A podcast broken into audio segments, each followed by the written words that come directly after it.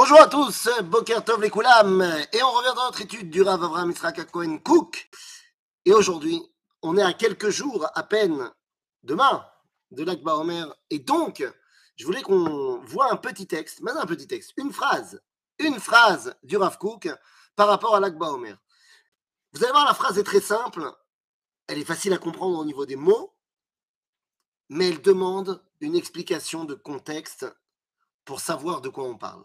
Nous dit le Rav Kook dans Meged Yerachim, c'est ces petites phrases qu'il a à dire sur les différents mois du calendrier juif. Nous dit le Rav Kook, Agevura a la grande vaillance, Shel Talmidei Rabbi Akiva, des élèves de Rabbi Akiva, Ve'atsefuna, et la vaillance secrète, cachée, Shel Kotchea Keilot, des hommes saints des communautés, Mitrabrot Yachad se réunissent ensemble dans les trésors des secrets de Rabbi Shimon Bar Yochai.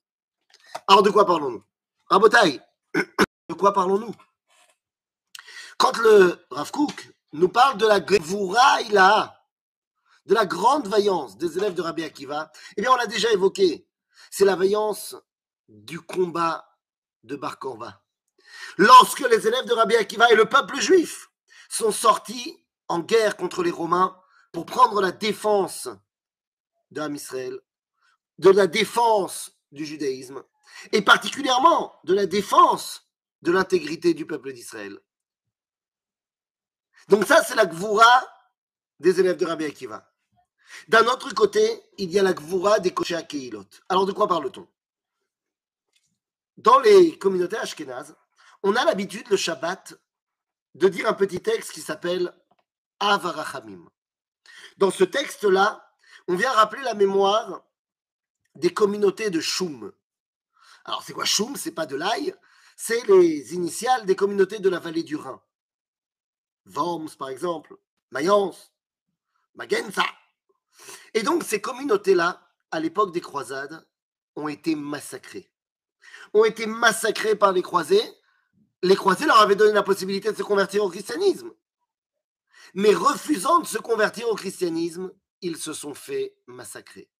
Ils ont en cela fait preuve d'une vaillance incroyable pour sauver la Neshama du peuple juif. À tel point que durant les mois de Iyar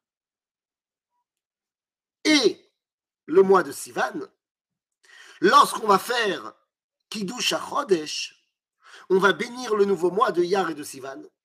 Alors que d'habitude, lorsqu'on bénit le nouveau mois, on ne dit pas Avarachamim.